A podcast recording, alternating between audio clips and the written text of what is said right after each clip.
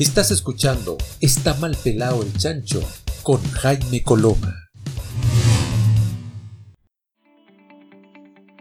Muy bien, ya estamos en este segundo bloque, ya lo había anunciado eh, en el primer bloque, nuestro invitado del día de hoy es un hombre de teatro absolutamente integral, eh, ha producido obras, ha trabajado en televisión, ha trabajado en teatro. No, la verdad es que no tengo claridad. Yo, yo tengo la fantasía, pero esto puede ser como efecto Mandela. Tengo la fantasía que lo he visto en cine, pero le vamos a preguntar si también ha trabajado en cine. Escribe, es profesor. Eh, la verdad es que es una persona tremendamente conocida. Ustedes, yo ya se lo mencioné, pero ahora le vamos a dar la bienvenida eh, en vivo y en directo. Don Rolando Valenzuela, muy bienvenido a Está mal pelado el chancho. ¿Cómo estás? Muchas gracias, Jaime, por esta invitación. Estoy muy contento y es un tremendo honor. Sé que tu programa ha tenido un gran éxito en, a nivel nacional y eso es muy, muy, muy hermoso que, que, eso acontezca porque hay que abrir el abanico de hasta dónde llegamos como comunicadores. Así que te felicito, muy agradecido. Tenía unas ganas muy grandes de poder conversar contigo. Así que gracias, gracias, gracias. Al contrario, nosotros estamos muy contentos de que estés eh, con nosotros el día de hoy. Ojalá también podamos estar en varias conversaciones porque creo que tienes muchas cosas que pueden aportar a, la construcción de esta, de esta sociedad que está cambiando tan radicalmente. Vamos, vamos por parte. Tú eres un hombre de teatro, eres un hombre del mundo del espectáculo. Una pequeña duda que quiero sacar al tiro. ¿Yo te he visto en cine o no, no has estado en cine? Yo tengo una sí, yo creo que me has visto. Mandela. Tú quieres cinematológico, absolutamente eh, eh, eres una persona que, que conoce mucho de cine y, puede que hayas visto las películas. Yo estuve, he estado en dos o tres películas. Una que fue La Niña la Palomera, que fue una adaptación de la obra de Fernando Padera, dirigida por Alfredo Rate. Eh, después una, una, película muy interesante que se llama Mi famosa desconocida, protagonizada por Esperanza Silva y Patricio Contreras.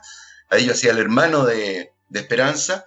Y otra película que no se alcanzó a terminar en su momento de Patricio Caulen, porque él falleció, que se llamaba Vía Cruz, una tremenda película, casi, yo diría, una película pirandeliana, con, mucho, con, muchas escenas, con muchos personajes, filmada en Valparaíso, en las escaleras, una película muy hermosa que no se alcanzó a terminar, pero después creo que el hijo terminó haciendo una reedición hizo un mix y, creo que la terminó. No a lo mejor como, como el padre lo quería hacer, pero, pero es una película bien interesante. Qué, qué, qué bueno. bueno, La Niña en la Palomera la vi. E, e, e, esa era con la...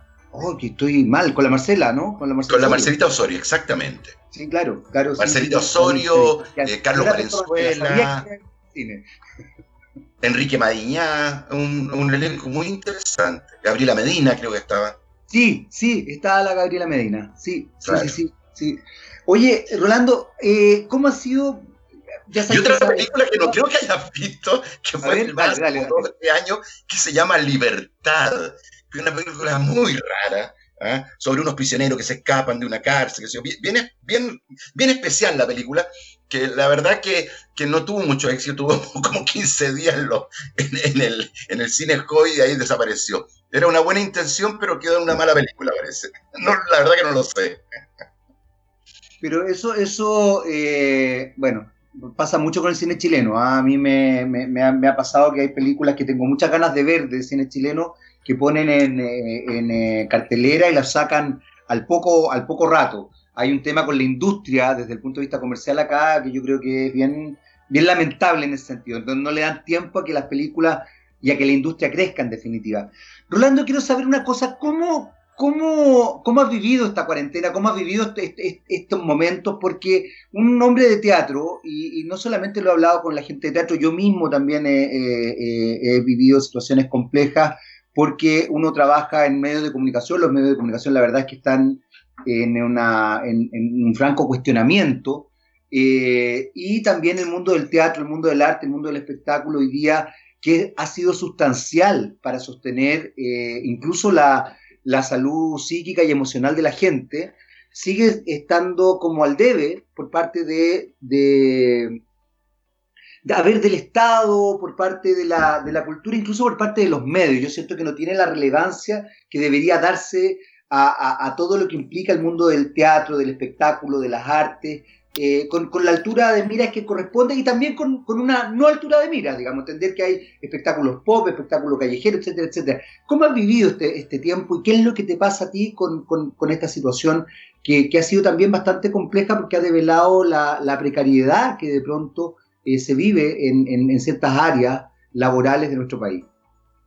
Mira, Jaime, está haciendo una retrospectiva, voy a partir de lo particular a lo general.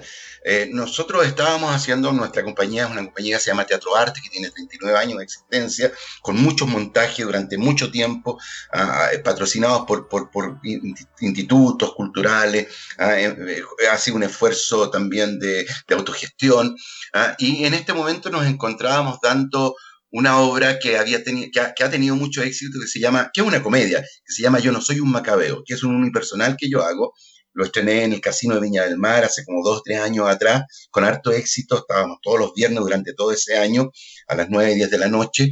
Y eh, después nos fuimos a las Salas Mori, tuvimos las Salas Mori, en el Teatro City Coca-Cola. No, no interrumpimos durante dos o tres años, tres años diría yo, la temporada. Y ahora y, y, nos encontramos el año pasado, desde junio más o menos, nos habíamos trasladado del Teatro Mori al Teatro Bellavista, con harto éxito, con funciones realmente muy hermosas, y estuvimos durante todo el verano, hicimos algunas giras en el verano, estuvimos en diferentes comunas, salimos a regiones, y volvíamos en marzo con, a, pesar del estallido social, fíjate, tuvimos algunos problemitas ahí de algunas funciones, pero bueno, después del estallido social volvimos al teatro, y en marzo partíamos la temporada 2020.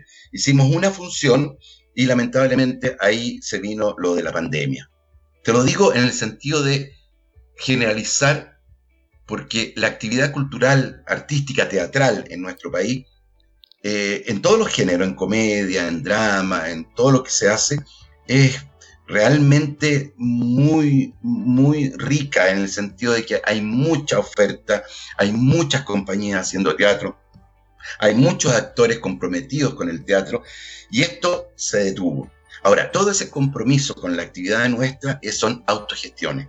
Hay lamentablemente algunas instituciones que trabajan a través de auspicios, patrocinios, plata que se consiguen en proyectos, ¿ah? pero trabajan en pequeños grupos, trabajando con su gente y no se abre el abanico para apoyar a todas las compañías independientes, como Teatro Arte, que es mi compañía, ah, y estoy trabajando también en sociedad con, con, la compañía de teatro independiente de Cristian Villarreal, estoy participando como actor, a eso me refiero, y, y, la verdad es que el esfuerzo personal de los directores, de los productores independientes es súper fuerte. Entonces, te agradezco la pregunta porque creo que no es un problema del gobierno, es un problema del Estado, que no comprende ah, que el teatro de verdad es un alimento para el alma de las personas si el teatro fuera mucho más incentivado eh, en, todos sus géneros, insisto, yo me dedico básicamente a la comedia, por eso te insisto en todos los géneros, para que no, sea una visión eh, personal o, egoísta de, lo que te estoy diciendo, sino que si el, el Estado comprendiera que una de las maneras de educar, de entretener, de formar valores, es el teatro, porque causa los espectadores que presencian y que son parte de la experiencia de una función de teatro, causa un efecto imborrable. Te lo digo porque yo, como, como viajo bastante haciendo giras y, me, encuentro con, muchos con muchos espectadores permanentemente que a través del teatro de televisión, cuando miraban el teatro de televisión, que era lo que yo dirigía durante 12 años, ah, me decían, pucha, qué maravilloso es el teatro porque nosotros nos sentimos acudiendo a una sala de teatro en forma gratuita, estando allí, nos preparamos un picadillo para disfrutar ¿ah? y vemos teatro y eso lo agradecemos porque nos enriquece como seres humanos. Por muy simple que sea la comedia, siempre hay una moraleja, siempre hay algo que enseñar. Y eso, lamentablemente, el Estado le tiene miedo ¿ah? y el Estado no se ha atrevido a abrir el abanico de quienes eh, como con mucho esfuerzo hacen teatro, que son las compañías de teatro independiente. Hay un elemento que, me parece sustancial que acabas de, mencionar, eh, Rolando, que, no quiero dejar pasar y que tiene que ver justamente con, con algo que me compete como, comunicador y también con el rol social que tenemos los comunicadores, que parece que a, rato se nos olvida. Eh, y es eh, darle cabida al espacio cultural. Yo apoyo una, campaña que se llama Cultura Bien Público, que justamente tiene que ver con esto, tiene que ver con, entender cómo se establece una mirada del mundo del teatro, del mundo de las artes en general, ¿ah? eh, con, otra perspectiva. yo tengo la sensación de que los medios no le han dado cabida al mundo del teatro ni, ni tampoco a las industrias culturales en general. Eh, hablábamos hace un rato del cine chileno, eh, y si bien han existido ciertas instancias donde, donde el mundo del teatro ha logrado mostrarse un poco, por ejemplo, el teatro en televisión que tú mencionabas, que, es cierto, sin duda alguna, en algún minuto en dictadura estaba el, teatro de Pepe Vilar, si no me equivoco. Eh, yo creo que son ciertas instancias, pero finalmente una, una, un trabajo global de efectivamente ensalzar, mostrar y crear industria, que es algo que deberíamos hacer los medios también como industrias culturales, eh, no, no, se hace. Vamos a hacer una breve pausa, Rolando, eh, una pausa musical. Espero que te guste la canción que va a elegir eh, Don Gamaliel. Tú sabes que él es una persona un poco tirana, pero va a elegir alguna. No, pero tiene buen gusto, tiene buen gusto, así que te confío, yo confío. Yo no confío, pero confío en ti, Rolando. Así que vamos y volvemos.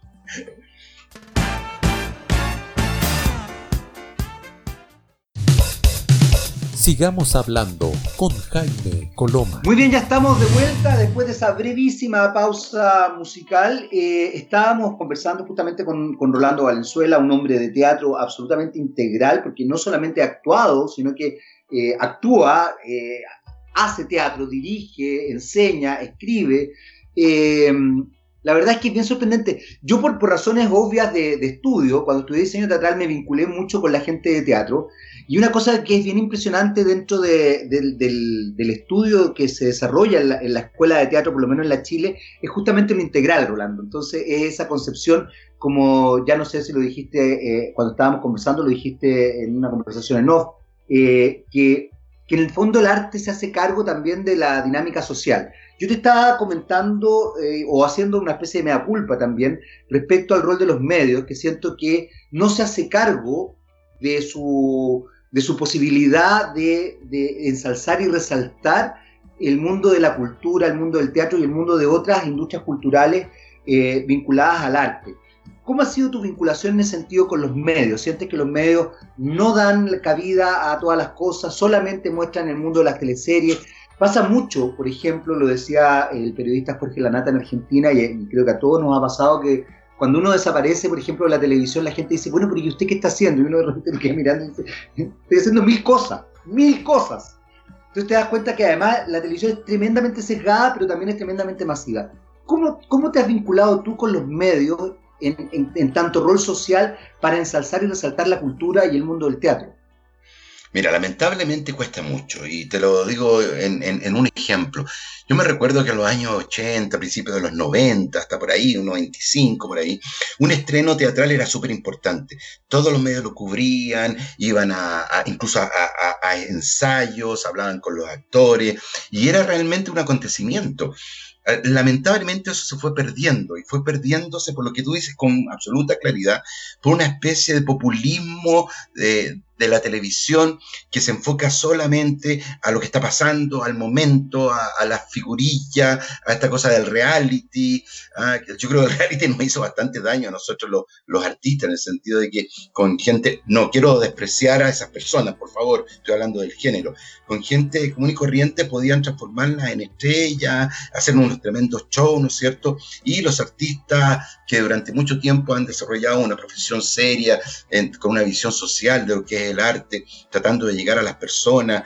Eh, nosotros hacíamos muchas funciones durante los 90, finales de los 80, en, Vamos al Teatro, que era una actividad que realizamos eh, metiéndonos en los barrios, en, los veranos armábamos escenografía, iluminación, llevábamos escenario. Yo llegué a tener dos, un, camión con un, con un, con un acoplado y ese, ese lo trasladaban por diferentes comunas, con iluminación, tratando de que el espectáculo se diera en la población, en medio de una, de, de una plazoleta, de la mejor manera posible, o sea, intentando que de verdad pareciera una sala de teatro. Y eso lo hicimos durante mucho tiempo. Y, yo me recuerdo que los matinales en esa época me, me, invitaban y hacíamos notas de Fantasilandia y me dejaban hablar del teatro, invitaba a las funciones. Y la verdad que era, que era un acontecimiento. Y eso se fue perdiendo eso se fue dejando de lado, eso fue perdiendo fuerza y lamentablemente el apoyo a la actividad artística. Discúlpame que yo de repente hable desde la perspectiva del teatro, pero entiendo la pregunta tuya desde la perspectiva artística. ¿ah? Eh, en general, todo eso se fue perdiendo, perdiendo, perdiendo. ¿ah? Yo creo que eh, eh, uno como, como, si tú me dices mi contacto directo, uno como, como productor de, de su propio montaje o como participador, como participante de, un, de una compañía como en este teatro, ¿no es cierto? El Teatro Independiente de Cristian Villarreal, que yo estoy trabajando hace mucho tiempo con él como actor, paralelo al trabajo mío con mi compañía. ¿ah? Eh, todos intentamos promocionar lo nuestro. ¿ah? Vamos a la radio, pedimos entrevistas Sí, claro, no te preocupes, podría ser. Oye, sí, pero vente como a las. Mira, a las 12 de la noche hay un programa nocturno en la radio y puedes hablar ahí de teatro. Entonces no puede ser, perdona. Por Dios, no puede ser. ¿Qué, pasa? ¿Te cuenta? Yo me he ganado algunas entrevistas en la radio Bio, Bio con alto esfuerzo. ¿ah? Eh, eh, eh, por ahí en el ADN de repente, pero, pero cuesta mucho. O sea, que te den el espacio para hablar de lo tuyo cuesta. Ahora, si de repente eh, al pasa alguna, algún suceso, como que, no sé, pues a la, actriz se le, se le vio una pechuga, o, un actor se cayó del teatro y se quebró la pata, ¿ah? eh, eh, y, si es un, personaje que esté en, televisión en este momento, ¿no es cierto?, o en una teleserie, o, sea, un personajillo que aparezca en, en algún programa de concurso, ahí, ahí hay un interés, pero no es por lo cultural no es por el arte que hace crecer el alma de las personas, que desarrolla las mentes de las personas, que hace reflexionar a las personas, que modifica conductas inadecuadas y las transforma en conductas adecuadas. Ese es el objetivo del teatro, ese es el objetivo del arte. Y eso lamentablemente no se entiende, no se comprende. ¿Por qué? Porque se queda solamente con la primera parte del objetivo que tiene el arte, que es entretener. Ah, no, es que nos entretiene. No, porque ustedes, ¿cuánto caen en una función de teatro? 100 personas. No, porque llegan a 100 personas nomás. Pues sí, pero la multiplicidad de 100 más 100 más 100 más 100. Y como dices tú, esa es la única manera de lograr lo que en Argentina se ha logrado durante tanto tiempo, ahora están en capa caída también, pero igual ¿ah? son una industria teatral, son la industria del espectáculo. Yo siempre he dicho que nosotros acá en Santiago somos una provincia en relación a Buenos Aires. ¿ah? Nuestro teatro es de esfuerzo, nuestro teatro de producciones que, que salen, ¿no es cierto?, desde el bolsillo de cada uno de nosotros a través del, del, amor que le tenemos a este maravilloso arte que es el arte de la actuación. Hay algo que, que decía Rolando que me parece súper interesante destacar, que tiene que ver con, con esta idea de, que, finalmente es de las unidades clásicas del teatro griego, que, es la, que, parte con la idea de la catarsis, digamos, que, es en definitiva a partir de una comedia o una tragedia eh, generar un, eh, un, remesón en el espectador que le permita replantearse cosas. Yo fíjate que soy más mal pensado que tú, ¿ah? yo creo que aquí eh, hay una cierta intencionalidad con que la gente se quede en la superficialidad respecto a ciertos conceptos yo creo que más de alguna vez lo he mencionado acá en el programa. Eh, hay un libro que yo recomiendo mucho porque además es de fácil lectura. Es un ensayo de Mario Vargas Llosa que se llama La civilización del espectáculo. Eh, y que plantea algo similar a lo que tú estás diciendo. Porque yo tengo la sensación de que no es que, a ver, no es que, y, coincido contigo, no es que el problema sean los cabros que están en, eh, en los reality, sino que es cómo se maneja finalmente la industria completa, es no dar cabida a nadie más ni a nada más. Porque probablemente a ti te ha pasado, de hecho hay actores que ocupan los realities para justamente poder visibilizarse, poder estar en, la industria de alguna manera. Entonces ese, ese no es, el, no es el, drama, digamos, sino que lo complejo es que efectivamente hay una, una ¿cómo se podría decir? Una, una falta de, de visión para generar audiencias, para generar espectadores más críticos, más conscientes, más analíticos y más dispuestos a entender que la entretención, que es tremendamente válida, eh, puede tener un, paso más allá, puede tener una, perspectiva un poquito más, más profunda. Eh, ¿cómo, ¿cómo, fue, quiero saber un poco, eh, Rolando, cómo fue que llegaste al teatro? ¿Cómo fue esa historia que te hizo enamorarte del teatro, que te hizo de pronto tomar la decisión de estudiar teatro y de, y de dedicarte a esto? Porque sabes lo que me pasa a mí, yo defiendo mucho a la, gente que haga lo que quiera. Eh, y, justamente estamos en una sociedad que no deja mucho hacer lo que quieren. O sea, tú ves incluso en los medios de comunicación las carreras que ganan más plata, las no sé qué, que el, el ranking de las carreras mejor pagadas. Tú de repente decís, y la felicidad y la posibilidad de hacer que las otras carreras también ganen plata. Vuelvo un poco a lo que te decía esta campaña que yo adhiero, que se llama eh, Cultura Bien Público. Eh, la idea del amor al arte, como que fuera hacer las cosas por nada, me parece ofensivo. Me parece de verdad ofensivo que crean que una persona que se pasa años estudiando, o incluso una persona que es autodidacta, porque también se puede dar en el mundo del arte eso, eh, su, trabajo, su trabajo no se valore. Entonces, eh, quiero saber un poco cómo fue tu historia en ese sentido. Vamos a hacer una breve pausa, Rolando, cortísima. Perfecto. Cortísima. Pero a la vuelta eh, quiero que me cuentes tu historia de cómo llegaste a, dedicarte al teatro y cómo fue este, este amor que tienes por las tablas. Vamos y volvemos. Ok. Estás escuchando Está mal pelado el chancho con Jaime Coloma.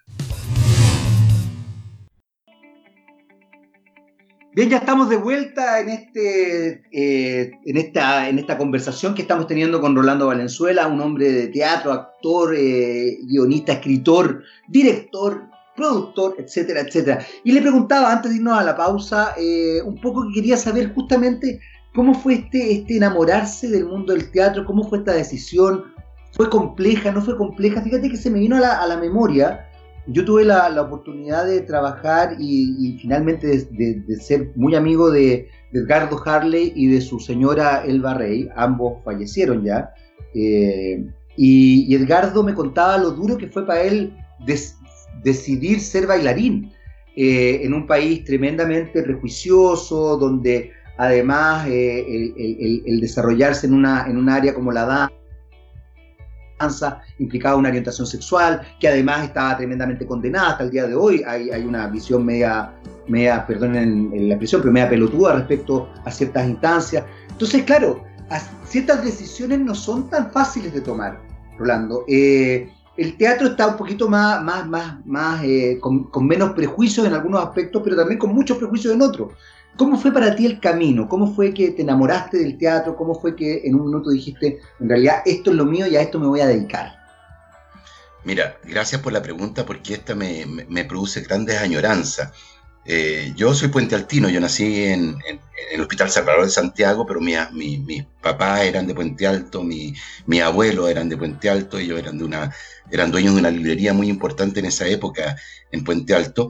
Y, yo, mi primera infancia, digamos, hasta los 5 o 6 años, la hice en, el, en, un colegio particular que se llamaba Los Aromos, que se llama Los Aromos, todavía existe ese colegio. Y eh, al final de cada año había una presentación artística que yo no entendía mucho de qué se trataba, qué que era, ¿ah? y empezó la, la, tía Loreto, que todavía me acuerdo del nombre de ella, la tía Loreto empezó porque estaba enamorado, obviamente, de ella, el niño que, murió, ¿no es cierto? O sea, de ahí viene el, eh, niño que enloqueció de amor. ¿ah? Y resulta que eh, la, la, tía Loreto empezó a preparar una tremenda eh, en ese tiempo no sabía lo que era, hay una presentación, ¿ah? y, poco a poco los niños como que no querían salir, como que se fue deshaciendo esto. Entonces dijo, bueno, aquí lo único que va a poder actuar va a tener que ser, actuar, no sé si uso esa palabra, va a poder salir al escenario, es tal niñita, que de ella no me recuerdo el nombre, que va a ser de muñequita, y Rolando que va a ser de un payasito que la va a estar mirando en una cuerda floja y, y le va a estar cantando muñequita linda muñequita linda, de cabellos de oro, de dientes de perla, labios de rubí. Y esto se produjo en el Teatro de la Papelera de Puente Alto, lleno, repleto, donde de repente yo sentí un cenital, ahora sé que se llama cenital, una luz muy fuerte sobre mí y empecé a cantarle vestido de payaso, con una nariz roja, ¿no es cierto?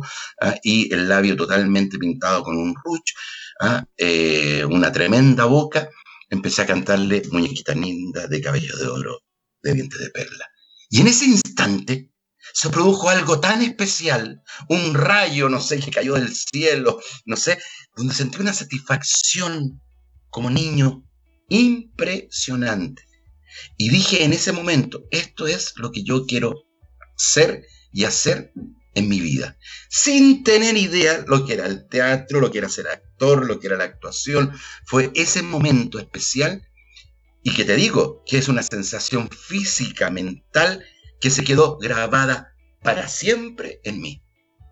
Y después yo terminé estudiando en, Puente Alto, pasé al colegio de la Salle de Puente Alto, y de allí mi, mamá, que era muy preocupada de nuestra educación, nos puso en el Instituto Alonso Ercilla, de los hermanos Maristas, en Santiago. Y ahí había una, un taller de teatro. Desde sexto básico yo empecé a hacer teatro y me transformé en el actor del colegio, hacía presentaciones, etcétera. Y eh, en cuarto medio existía el programa El Campeonato Estudiantil, no sé si tú te acuerdas de ese programa, porque tú eres menor que yo, obviamente. Y el Campeonato Estudiantil era un programa donde competían los colegios, ¿ya? Y eh, había un, teníamos los, los, los, los, algún alumno, digamos, tenía que hacer una presentación, una pequeña obra de teatro, una escena, ¿ah? con sus papás. Y mis papás se ofrecieron. Yo dije, mis papás, nunca pensé que mi papá y mi mamá se ofrecieran a actuar. Yo ya ahí ya sabía lo que era la actuación, obviamente. ¿ah? Y eh, hicimos una escena. Y fue de gran éxito. Mi papá, yo decía, cuando estábamos actuando ahí, todo esto era en vivo y en directo, ahí en Lira, en, una, en un estudio muy chiquitito, que se usaba pasado gigante, después se usaba para campeonato estudiantil. Yo recuerdo el estudio, un estudio largo, y resulta que ahí fue un éxito maravilloso salimos campeones, qué sé yo. Y yo decía, mi papá, que era vendedor viajero, oye, actúa la raja mi papá. Son mejores actores y actrices que yo. ¿ah? Impresionante. Entonces, mi llegada a la universidad fue la única postulación, mentira, fueron tres postulaciones, pues yo quería postular solamente a teatro. Yo quería la católica, porque en ese tiempo la católica eh, era la EAC, que era la escuela de comunicaciones, porque era mucho más integral. ¿ah? Eh, eh, se estudiaba cine, televisión, dirección, me gustaba la EAC, pero lamentablemente se turnaba, en un año habría una y otro año habría la otra. Y ese año solamente abrió la Universidad de Chile con la Escuela de Teatro de Artes de la Representación de la, Universidad de Chile y en, postulé a esto, postulé a periodismo y a publicidad. Pero mi primera postulación era teatro, porque la verdad es que yo, el terror mío era que no sabía qué hacer con mi vida si no quedaba en teatro. Afortunadamente quedé, dimos el examen con la Marcelita Medel para entrar a la escuela de teatro ¿eh? y, ahí fui ya una persona dedicada totalmente desde el año 76 eh, al arte del teatro, ya de manera en ese tiempo como alumno y después ya en el 79 como profesional. Qué maravilla, qué maravilla, Rolando. Hay algo que, mencionaste que me parece sustancial, fíjate, y que hoy día justamente se está, se está desarrollando eh, fuertemente, incluso en, el mundo empresarial, en el resto del mundo. En Chile todavía creo que estamos más cristalizados. Mencionaste que el, disfrute, el goce, lo lúdico, el juego, y una de las cosas que siempre se, se destaca a nivel laboral es que hagan lo que hagas, disfrútalo eh, que sea un juego, que sea entretenido. No puede ser que gastes un porcentaje importante de tu vida en algo que, eh, te complique tanto. Fíjate que el otro día veía una iniciativa que me pareció bien interesante, caso, de, eh, de una empresa petrolera, bastante conocida acá en nuestro país, que incentivó a sus trabajadores, a sus bomberos, en las bombas de benzina, a hacer TikTok, baile y cosas así y era muy bonito porque uno veía, eh, yo llegué a eso porque me llegó por, porque se viralizaron los, los, videos, eh, y de repente empecé a, a, ver esto y después me enteré que era una iniciativa de la empresa, digamos, de, de, era una especie de concurso. Pero encontré tan importante que, en definitiva, eh, en, una, en una actividad que, que aunque la gente no lo crea, corre ciertos riesgos, sobre todo porque hay asaltos y cosas así, los bomberos de bomba de benzina jugaran, bailaran, hicieran coreografías, se rieran, se rieran de pronto de los consumidores.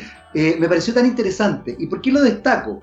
Porque yo creo que en todas las áreas, de repente uno lee gente que dice, bueno, pero es que tú te dedicaste al teatro y entonces tu vida es un juego. No, pero yo creo que una persona que se dedica a... La otra vez veía, me acordé, ¿sabéis qué? De los... Eh, de, cuando había los camiones de gas y los cabros hacían como cumbias, marcaban el ritmo y bailaban. Ah, sí, eh, claro. Y pasaban por los barrios. Eh, a ver, yo creo que toda actividad, toda actividad depende de cómo la veas y cómo la, la, motives. Hoy día, por ejemplo, insisto, vuelvo un poco a la idea anterior, los países más desarrollados eh, tienen gerencias de felicidad, porque se han dado cuenta que la productividad tiene directa relación con la felicidad, tiene directa relación con el pasarlo bien. Y eso no significa que puedas dedicarte a algo súper, no sé, súper monótono desde cierto punto de vista. Yo creo que yo, creo que la monotonía no existe porque cada día es un nuevo día, digamos, más allá de que tú tengas ciertas rutinas, incluso esas rutinas van variando. Pero, pero es muy interesante lo que tú planteas. ¿Cómo fue la salida? Dime, por favor, Rolando, dale. No, no, no, sí, termina la frase, perdón, disculpa. No, no, no, era, era simplemente quería saber cómo fue el, meterte también en el, en el, mundo laboral, porque yo creo que esa es una instancia muy compleja. Tú además mencionabas a tu papá, que me encanta que lo hayas mencionado, decías que era un gran actor. Y creo que también pasa algo que incluso pasa en el área de las comunicaciones. ¿ah? Yo creo que eh, hay gente que llega por oficio, por, eh, formas de, funcionamiento, eh, porque tiene porque autodidacta, porque tiene talento, porque, porque funciona nomás. pero quiero saber cómo fue para ti entrar en el mundo laboral. Vamos a hacer una breve pausa, volvemos inmediatamente. Vamos y volvemos. Ok, perfecto. Muy buena tu pregunta, Jaime.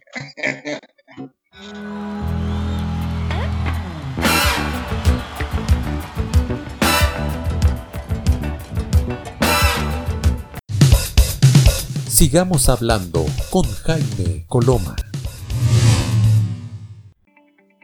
Muy bien, ya estamos de vuelta después de esa breve pausa musical y le había dejado hecho una pregunta a Rolando Valenzuela, un hombre de teatro absolutamente integral, eh, porque me interesa también que todos quienes nos están escuchando se den cuenta que, todas las instancias van eh, desarrollándose de manera eh, bastante compleja, que las historias de vida son complejas, pero que hay algo que mencionaba Rolando que para mí es sustancial y ojalá todos quienes nos escuchan lo, lo puedan integrar, que es pasarlo bien, pasarlo bien. Y, mencioné incluso actividades que uno podría pensar que, no son para pasarlas bien, como ser bombero de una bomba de benzina, como ser vendedor de, gas en un camión de gas. El otro día vi eh, cabros que recolectaban basura bailando, haciendo coreografía en la calle, el otro día cuando, cuando uno podía salir en realidad. Eh, entonces la verdad es que pasarlo bien es muy importante.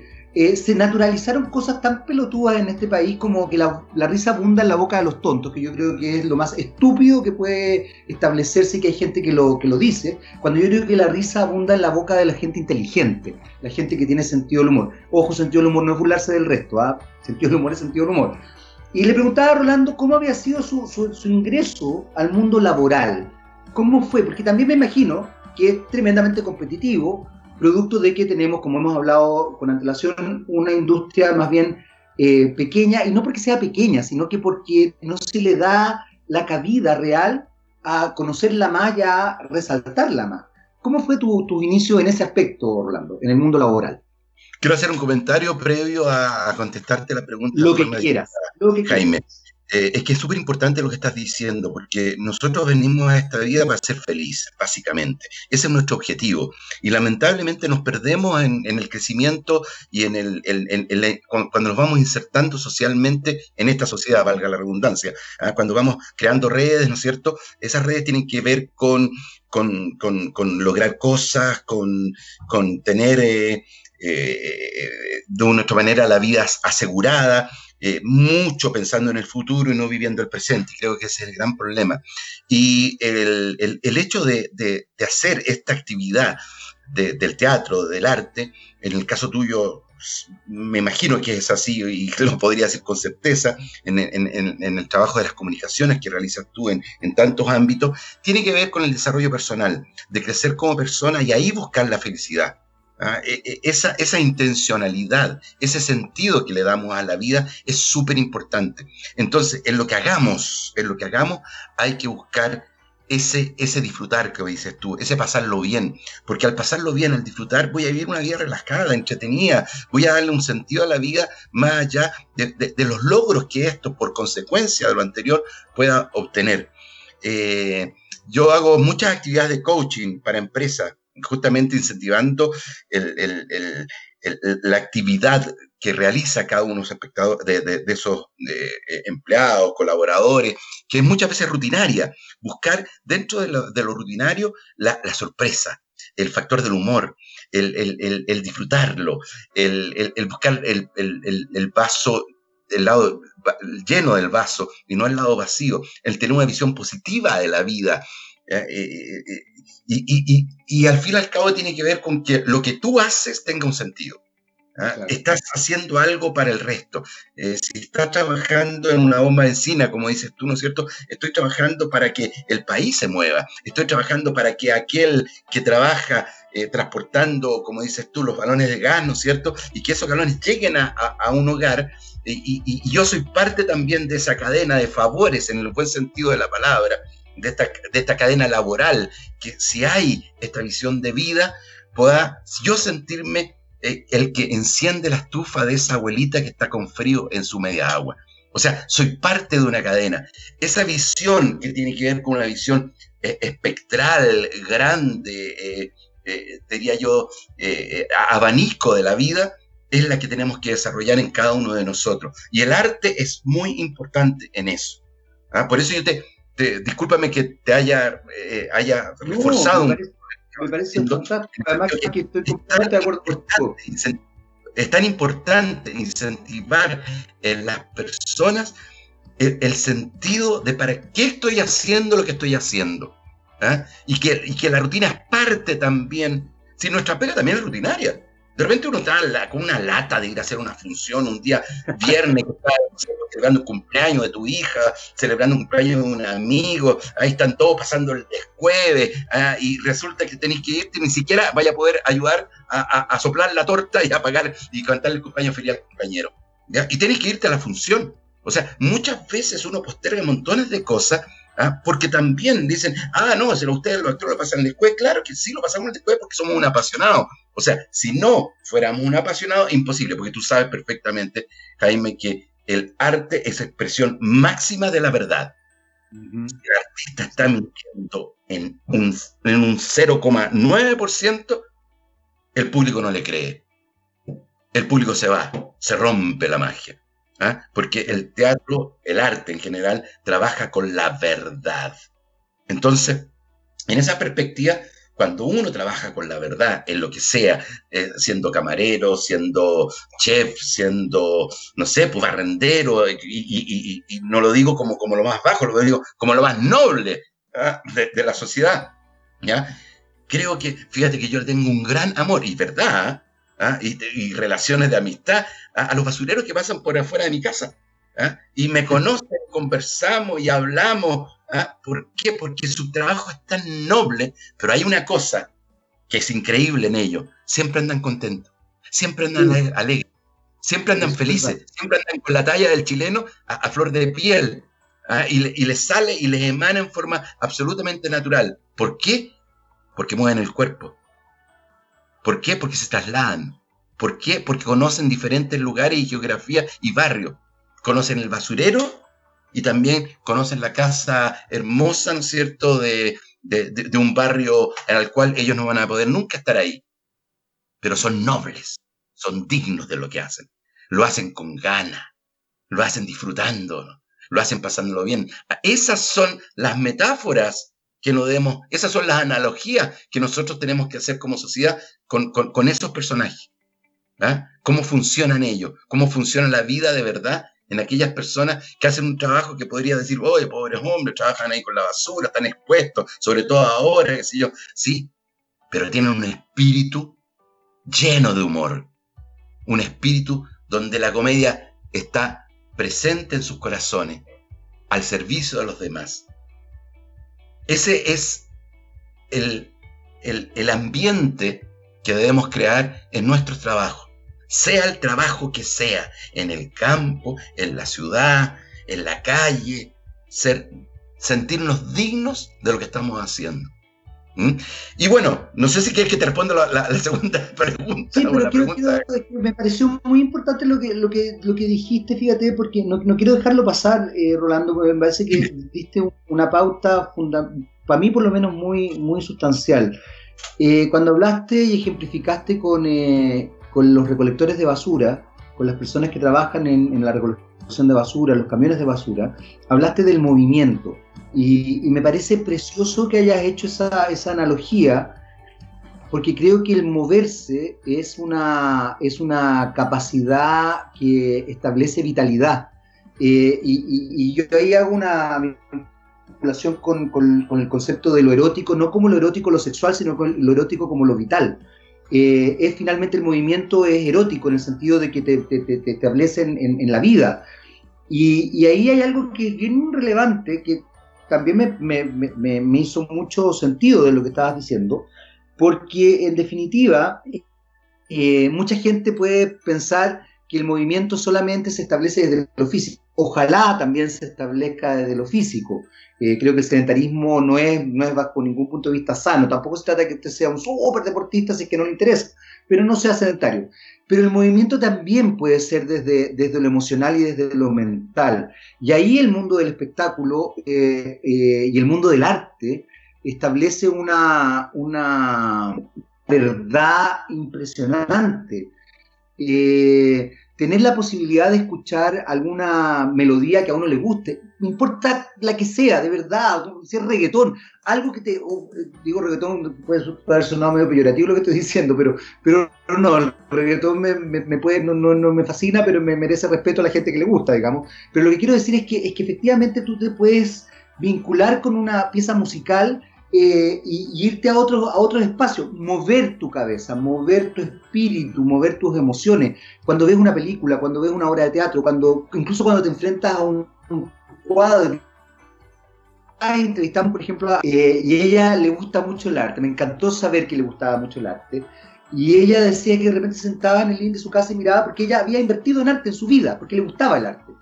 Y yo decía, eso es maravilloso, sentarte en un espacio donde tú ves una obra que te fascina y que te mueve y que te conmociona, es una joya. Entonces, el movimiento, para quienes nos están escuchando, no es solamente físico, ojalá sea también físico, pero en el sentido de lo no sedentario. Pero el movimiento es desde muchas perspectivas, y ahí el arte, el teatro, la cultura, cobra nuevamente una, importancia relevante. Vamos a hacer una breve pausa, Rolando, para que a la vuelta me conteste la pregunta o también, si quieres, seguimos conversando de esto. En realidad, esto es pauta libre, así que relájate. Vamos y volvemos. Gracias, gracias, gracias.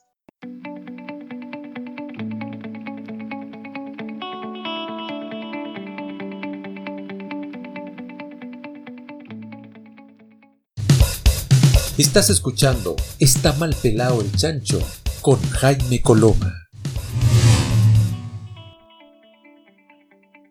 Muy bien, ya estamos de vuelta en este último bloque de Está mal pelado el chancho. Eh, estamos conversando con Rolando Valenzuela, un hombre de teatro absolutamente integral, eh, y estábamos justamente conversando y hablando, eh, la verdad es que filosofando en realidad sobre la vida, y yo le había dejado una pregunta previa que tenía que ver con cómo él había llegado al mundo laboral, cómo se había ido desarrollando sus dinámicas laborales. Eh, antes de eso, conversamos de pasarlo bien, conversamos de lo lúdico y conversamos también de la importancia de, viajar, de viajar o de moverse, del movimiento, que ese movimiento también podía ser emocional, mental eh, y también físico, obviamente. La palabra a usted, por favor, aquí haga lo que quiera y va poniendo, como te dije antes de irnos a la pausa. Esto es pauta libre, así que yo hago la pregunta, pero si de pronto nos vamos por otro lado, nos vamos por otro lado. Perfecto. No, voy a tratar de ser eh, eh, disciplinado y hacerle eh, honor al, tremendo conductor que, con el cual estoy conversando. mira, la verdad es que yo tuve suerte. estando yo en la escuela de teatro en el año por ahí 79, eh, se montó un, un, espectáculo de un tremendo autor que es James Kirkwood, que es el mismo autor de Chorus Line. Esto se hizo eh, con una producción chileno-argentina donde estaba Eduardo Baldani encabezándola y esta obra se llamaba Postdato, tu gato muerto. Con esta obra, que tuvo mucho éxito durante un año y medio aproximadamente en el Galpón de los Leones, que era el, teatro de la tremenda actriz Alicia Quiroga, y yo gané los premios al mejor actor de ese año, lo cual inmediatamente como dio visibilidad. Y eh, de ahí pasé rápidamente a la televisión a estar, ser parte del elenco de Martín Riva, una miniserie conducida por Sergio Risenberg, nada menos, con, todas las estrellas de la época, Sonia Ibero, Alejandro Cohen, una, una superproducción que se hizo en el mismo Palacio Cauciño, con, vestuarios de, de, Sergio Zapata, un tremendo, bueno, tú sabes perfectamente como diseñador teatral, un tremendo diseñador teatral de este país, con vestuario de realmente muy, muy, muy, muy precioso y, muy consecuente con la época que estábamos eh, escenificando. Y eso me llevó inmediatamente al, mundo de la, de la, televisión. De ahí yo pasé a hacer un programa, una teleserie se llamaba Bienvenido Hermano Ande. Entre medio yo estaba haciendo ya teatro con una producción chileno-norteamericana con la Embajada de Estados Unidos y la Universidad de Chile, que se, que se llamaba La Caja de la Sombra, una obra muy bonita, una obra que trataba el tema del encierro a propósito de lo que estamos viviendo y, las enfermedades terminales, pero una obra realmente muy bien escrita. Era una escenografía espectacular, que era una, una cabaña que iba girando, eran cuatro habitaciones y, esa, y la cabaña iba girando y iba mostrando estas cuatro habitaciones. Muy lindo, con eso hicimos una gira por todo el país, en los teatros municipales de esa época. Bueno, y ahí yo ya estaba inserto en, en, en el mundo eh, laboral, como dices tú. alcancé a trabajar con José Vitar también en, el teatro, no hice televisión con él. Me llamó a la televisión, pero yo estaba en un monólogo que se llamaba, eh, de, Fernando Cuadra, un monólogo que se llamaba El día que comenzó la investigación de la muerte de Lida Fernández, con el cual también obtuvo unos premios. Y ahí yo ya entré al mundo del espectáculo, después vino La Represa, La Torre 10, eh, El Juego de la Vida, Morir de Amor, y ahí empecé a hacer mucha teleserie Ah, y mucho teatro, siempre, nunca dejé el teatro. Estuve en la Universidad Católica también varias temporadas, montamos una obra, o sea, montó la Universidad Católica una obra que era un, un, sainete muy bonito con, eh, con Anita González, Armando Navarrete, Mandolino, Ramón Núñez, que se llamaba Su lado flaco. Bueno, y ahí ya, ya estaba insertado en el mundo laboral, por eso te digo que fue una combinación de suerte, de estar justo en el momento adecuado, en el, en el lugar eh, preciso, y, eh, y ahí fue desarrollándose mi carrera. Después fui, estuve a cargo de Teleduc, fui productor de Sábado Gigante, trabajé en un microprograma que se llamaba Pobre Papá durante cinco años, creé una compañía de teatro en el año 83 que se llama la compañía hasta ahora que, que funciona, Compañía de Teatro Arte, hice un instituto de actuación, Ah, y, me he desarrollado la parte pedagógica, he trabajado en la universidad, etcétera. Bueno, eh, eh, la verdad es que es una combinación de suerte, trabajo, perseverancia y, capacidad de, ir aprendiendo. Y en ese aspecto, Rolando, es muy competitivo el mundo del teatro, es muy complejo porque, porque fíjate que no eres la primera persona que me menciona el tema de la suerte y en áreas completamente distintas. ¿ah? Eh, me, lo, me, lo, mencionó el otro día un, abogado, me, lo han mencionado economistas, médicos. Eh, el factor suerte parece que es, importante siempre. Eh, y, también, incluso en el área de las comunicaciones, del periodismo, ¿para qué decir en el área del arte? Yo, yo he conocido gente brillante que lamentablemente nunca ha tenido ese, ese, ese momento de suerte y quizás también de aprovechar la suerte. Yo creo que yo quiero ser bien honesto, creo que no es solamente suerte, es efectivamente demostrar que uno tiene la capacidad de hacerlo. Pero, pero las dinámicas competitivas, eh, Chile es un país pequeño, hoy día nos estamos eh, enfrentando a un, a un mercado eh, que está muy complejo. competitivamente hablando, ¿es un país que da oportunidades efectivamente o es un país que finalmente es muy difícil lograr ciertas cosas en el mundo del, arte, en el mundo del teatro, del espectáculo, de la televisión. ¿Cómo, cómo funciona ahí desde tu, desde tu vivencia? Yo creo que en todas las áreas hay, hay bastantes dificultades para desarrollarse laboralmente. ¿eh?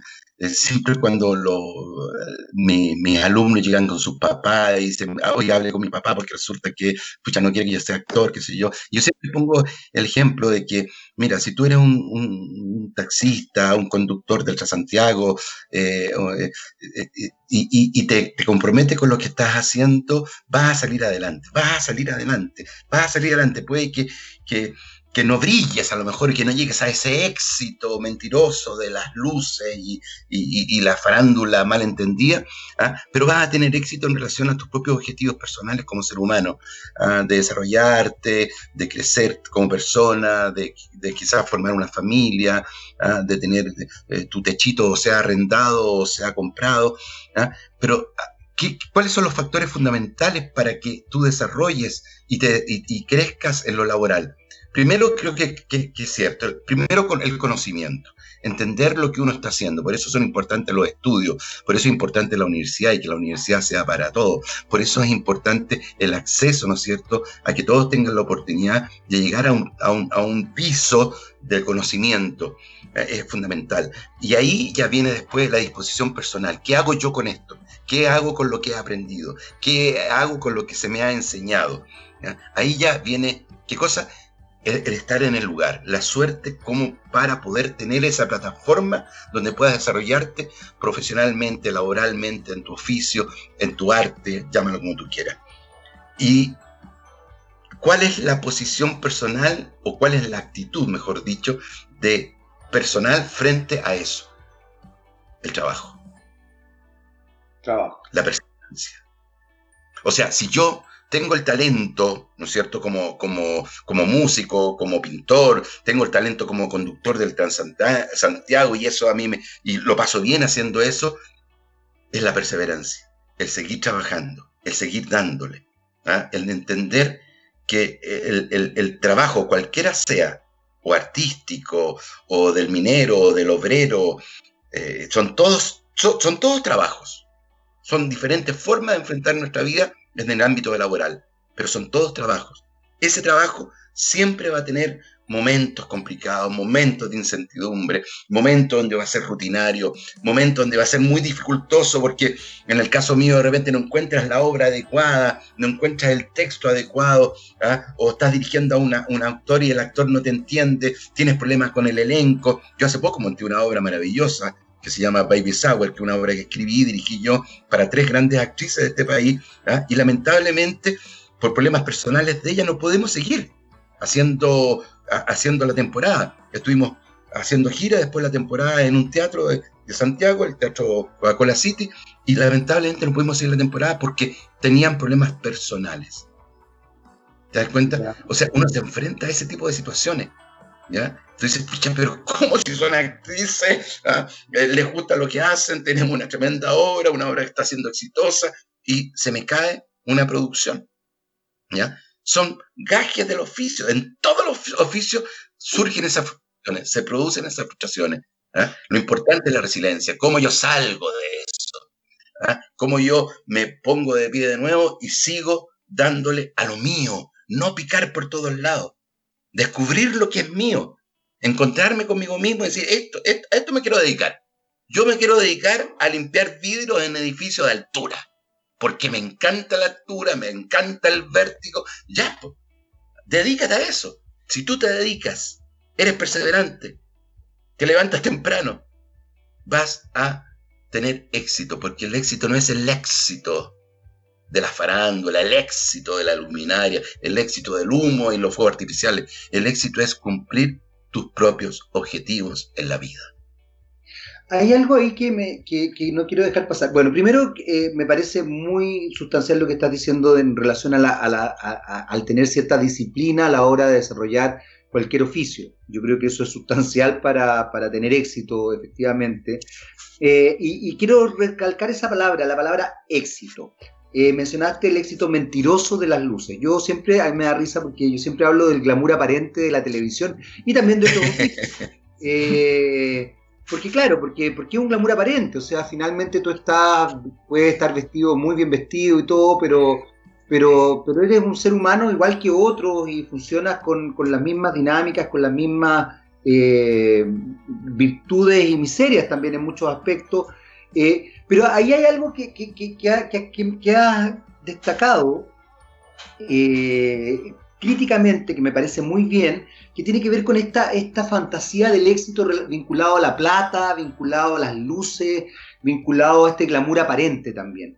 ¿Cómo, cómo se puede empezar a, a, a cambiar esa mentalidad, crees tú, Rolando, que, que, está tan arraigada que incluso hoy día, hoy día, producto del estallido social, producto de esta pandemia, eh, sigue eh, eh, mañosamente perpetuándose, perpetuándose en la idea de, de, algún minuto de ser los jaguares de Latinoamérica, en la idea de, que la, plata manda, por ejemplo, hay una cantidad de cosas que se fueron naturalizando que, creo que finalmente nos dañaron mucho como sociedad.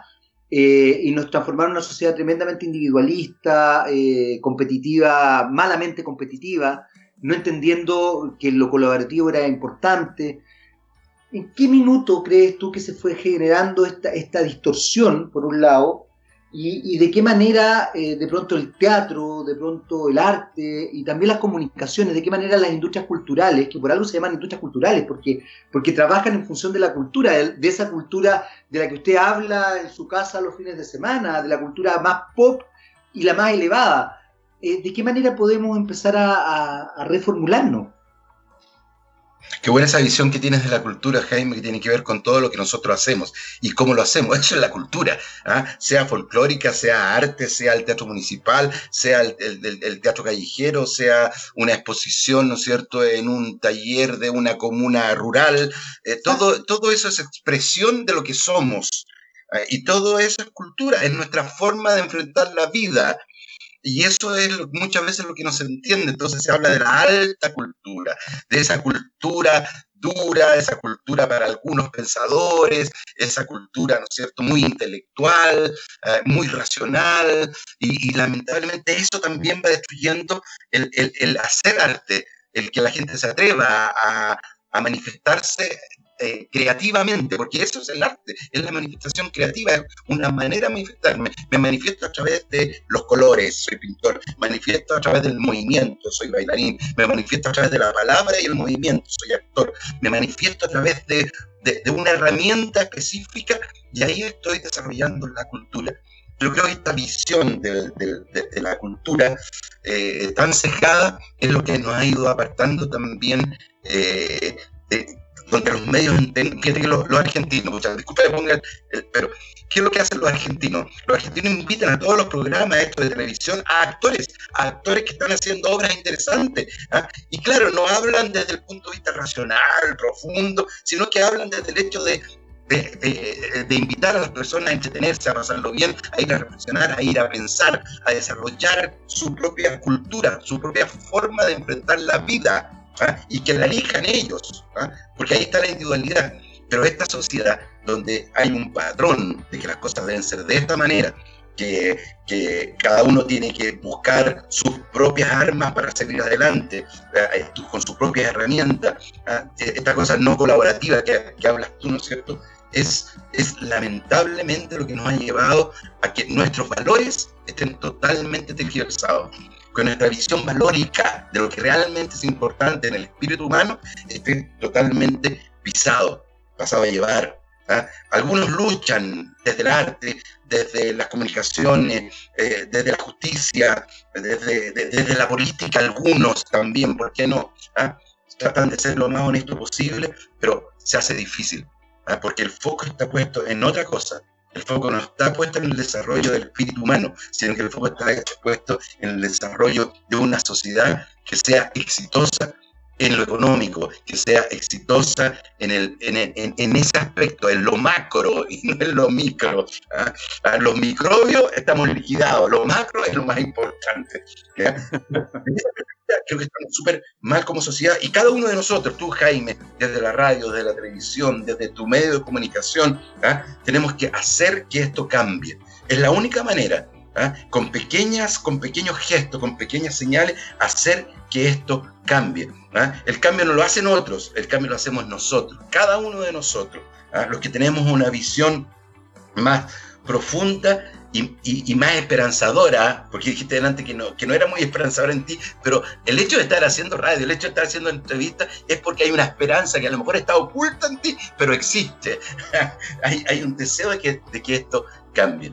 Eh, creo que es fundamental la vuelta al origen, la vuelta al fogón, volver justamente donde nace la expresión artística, donde nace el deseo del hombre de comunicarse a través de la belleza, en una caverna, poniendo sus manos, contactándose con, con, la historia del género humano, diciendo desde allá, desde hace 10.000 años, ¿no es cierto?, diciendo aquí estoy presente y yo, siendo un cavernícola, soy igual a ti, hombre tecnológico, pero fíjate que yo cuando salgo de mi cueva veo el paisaje, me conecto con el río, me conecto con el bosque, camino por los despeñaderos, disfruto de la nieve.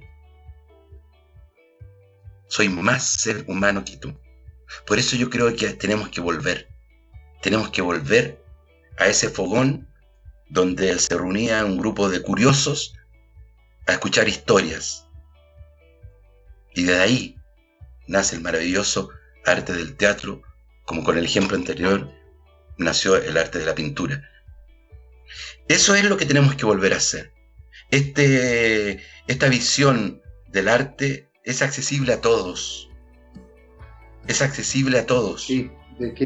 y solamente en el momento en que las personas comprendan, y creo que ahora esto está pasando, de la importancia del arte como elemento personal, creo que ahora esta pandemia está produciéndose. Yo estoy haciendo un curso que se llama El arte de actuar, que ha tenido mucho éxito. Yo decía, enseñar a actuar por lo digital, por la pantalla, pero fíjate que ha resultado. ¿Ah? Y tengo hartos alumnos que están muy contentos y están desarrollando su capacidad expresiva, corporal, gestual, vocal, y encontrándose consigo mismo a través de este arte maravilloso que es el teatro, que al fin y al cabo habla de nosotros los seres humanos. Eh, es muy elocuente, muy bonito lo que, lo que estás diciendo, Rolando, y, comparto absolutamente contigo esa, visión. Eh, se nos acabó el tiempo, aunque, no, te puedo creer, pero ¿cómo tan rápido ha corrido el tiempo? También lo he pasado. Para que veas, para que veas. Esto, esto es así, esto es así. Estaba mal pelado el chancho, Estaba mal pelado el chancho en el sentido del tiempo, en este caso estaba mal pelado el chancho. Rolando, un eh, abrazo enorme, virtual, porque hay que, hay que recordarle a la gente que hoy día, producto de la pandemia, estas cosas se hacen de forma virtual, así que también... Y con mascarilla puesta. Por cualquier cosa, por cualquier detallito técnico de pronto que se pueda haber eh, producido, eh, porque a veces las conexiones no están todos lo ideales que uno quisiera que estén. Rolando, muchas gracias. ¿ah? No, gracias a ti, y de verdad te lo digo, Jaime, ha sido un honor conversar contigo. Siempre te he tenido mucho respeto, siempre te he escuchado. Creo que eres una persona con un conocimiento maravilloso del, arte, con una visión eh, amplia de cómo funcionamos nosotros como seres humanos. ¿ah? Eh, tu programa siempre te he seguido en, en los programas estos frívolos en los cuales has estado, pero siempre le has dado ¿ah? una profundidad ¿ah? y, en, pos de la autenticidad y desarrollando conceptos que tienen que ver con el buen arte. Muchas gracias, Rolando. Muchas, muchas gracias. Bueno, espero que, tengamos la oportunidad de seguir conversando contigo en otro, en otro momento. Nosotros nos despedimos de Está mal pelado el chancho y nos vamos con música. Así que nos escuchamos en una próxima oportunidad. Rolando, nuevamente un millón de gracias. Un honor haberte tenido como, eh, como contraparte, más que como Cuando quieras, ahí estaré muy feliz de hacerlo. Muchas gracias por esta hermosa invitación y gran conversación. Gracias a ti. Bueno, nosotros nos vamos con música y nos escuchamos en una próxima oportunidad. Chao, chao.